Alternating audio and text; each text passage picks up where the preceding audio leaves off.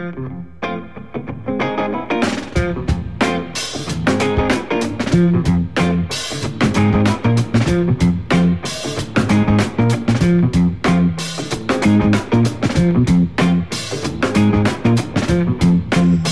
mañana, 5 minutos. Bueno, para contarles que BBVA y Fundación River están capacitando a líderes deportivos y sociales en Mendoza. Hay una convocatoria y una invitación para hacerles en una actividad que se va a llevar adelante en el Polideportivo Riboski. Pero vamos a charlar con la principal manager de negocios responsable de BBVA en Argentina, María Marta de Leonardis. Bueno, para hablar de educación financiera, para hablar de estabilidad económica y mental, algo le digamos lo que le había adelantado a NIMSI. En City Andino tenemos la oportunidad de charlar ahora en Radio Andina. ¿Cómo estás, María Marta? Buen día, Erika te saluda. Hola, buenos días, ¿cómo estás vos? Bien, bien, muy bien. Ya en Mendoza, ¿no? Sí, sí, sí, estamos desde ayer en Mendoza, sí, sí. Sí, sí, por suerte. Bien. Porque nos encanta. qué lindo, qué lindo. Bueno, para que nos cuentes eh, primero las actividades que están propuestas para realizarse aquí en la provincia. Bueno, mira, eh, sí, ayer estuvimos eh, dando un taller de educación financiera en el colegio Padre Llorens de la ONG de La Educadora. Con ellos tenemos vínculo desde hace desde el 2008 eh, a través de nuestro programa de educación financiera mediante becas dinerarias. Y bueno, ayer estuvimos dando un taller a chicos de cuarto y quinto año. Y mm, hoy, eh, bueno, estamos con Fundación River eh, en, este, en esta tercera edición de Escuela de Formadores, hace tres años que venimos acompañando a la Fundación River Plate, en este programa que es súper interesante y, muy, eh, muy bueno para estos líderes de clubes de fútbol barriales, Em, y durante las dos jornadas reciben todo tipo de capacitación eh, para, para los dirigentes de estos clubes en lo que hace a, valores, a, trabajo en equipo y nosotros particularmente damos un taller de educación financiera. Em, eh, bueno, ¿por, dónde empezar? Digo, porque tengo tanto para consultarte. ¿Cuánto tiempo llevas en esto de la capacitación a jóvenes relacionados al mundo del deporte?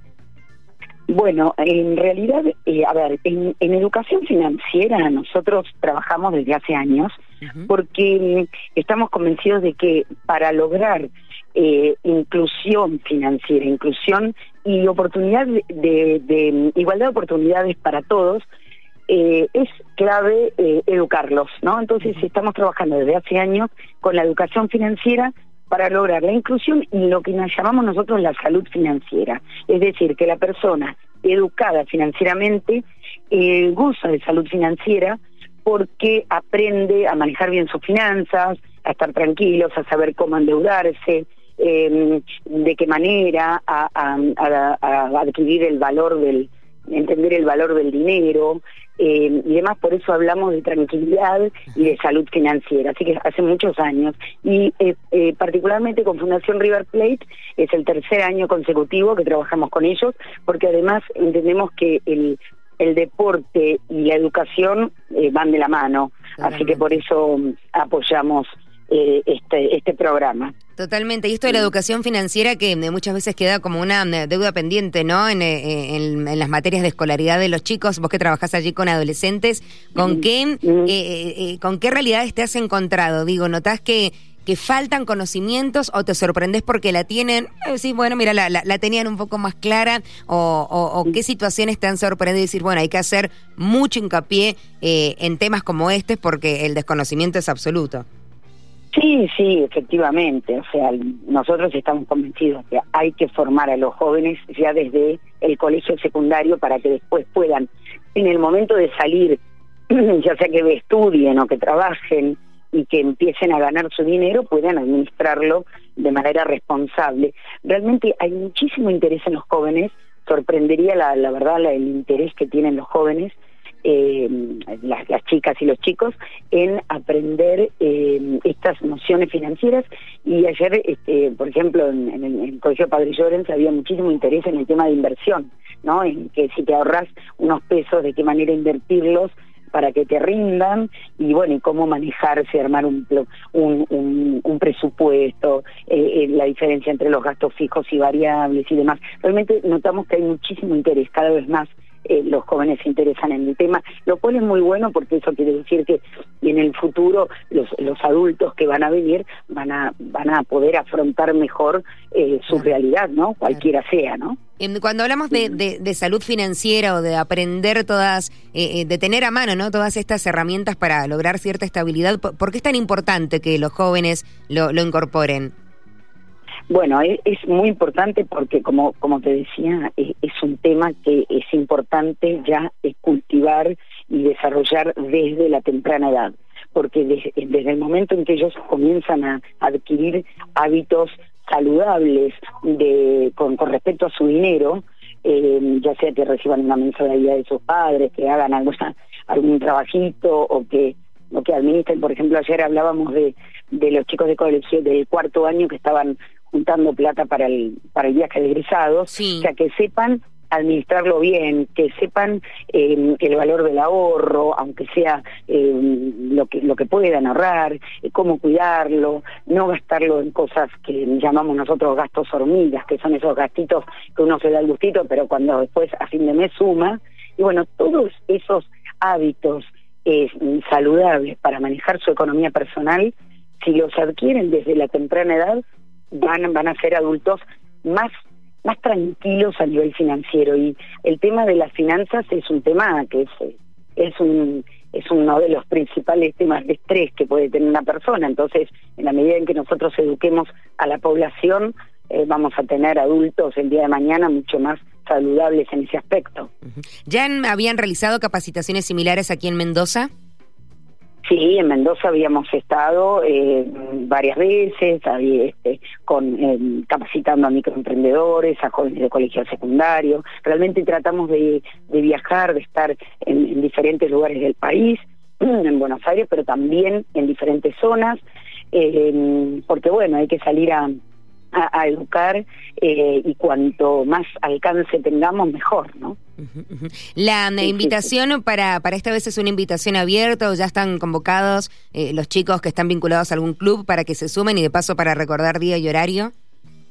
Sí, bueno, a ver, eh, ya hay muchísimos anotados y comienza hoy a las nueve. Sin embargo, es en el polideportivo, como mencionaste previamente, y si alguien de alguna persona que está escuchando le interesa participar, puede directamente acercarse.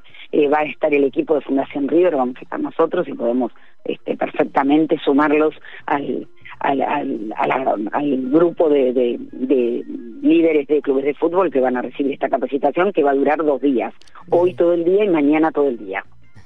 ¿Se está trabajando para que se hable de educación financiera en los colegios?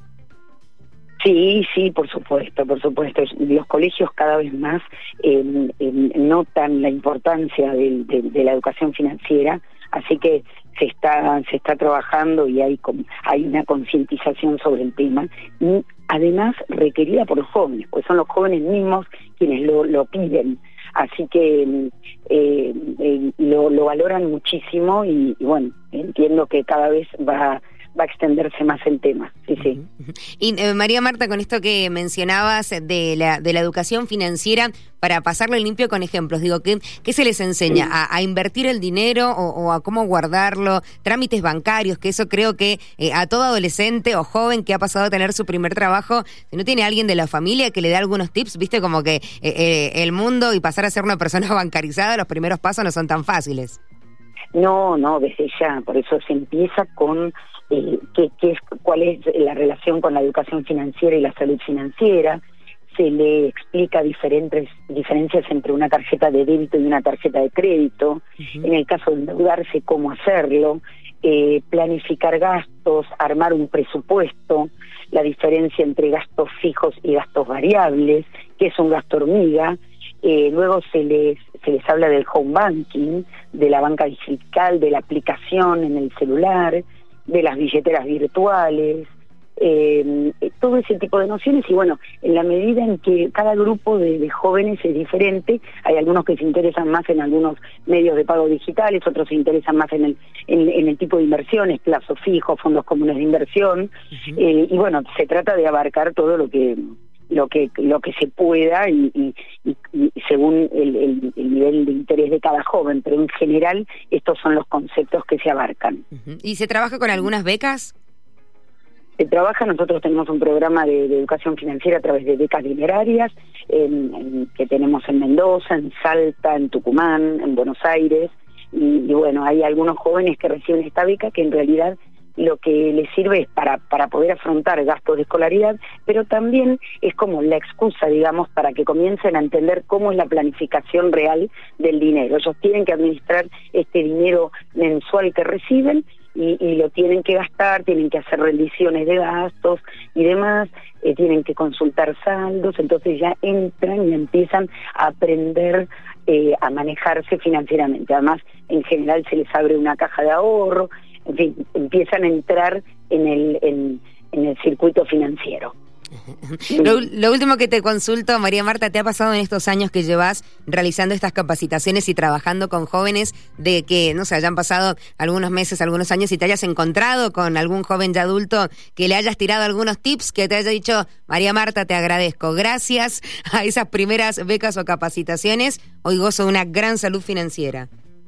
Sí, sí, seguro, seguro. Tenemos contactos con algunos de los jóvenes que han pasado a lo largo de estos 16 años en, en, nuestros programas, que realmente eh, han podido hasta costearse estudios y, organizarse bien económicamente, porque además, en la medida en que ellos puedan organizarse bien eh, desde el punto de vista económico, es una ayuda para la familia, para las familias, ¿no? Eh, así que, bueno, han podido estudiar, tenemos contacto con algunos que, que están en la universidad, eh, y es muy gratificante, muy gratificante cuando se ve el fruto de lo que uno hace, ¿no? Claro, totalmente. Así que sí, desde ya. Reiteramos entonces la invitación, lo decíamos este martes 4 y este eh, mañana, miércoles 5, desde las 9 hasta las 18, allá en el Polideportivo Ribosquín, en Maipú, en la calle Massa. Bueno, profesores, entrenadores, autoridades de clubes de barrio, organizaciones sociales, para que puedan ser parte de, estas jornadas de capacitación que bien, bienvenidas, bienvenidas y, cuán necesarias son para tener en estas eh, épocas del año. María Marta, gracias por la comunicación y que tengas una linda estadía aquí en nuestra provincia. Muchísimas gracias a vos, es un placer. ¿eh? Que estés muy bien. Hasta pronto.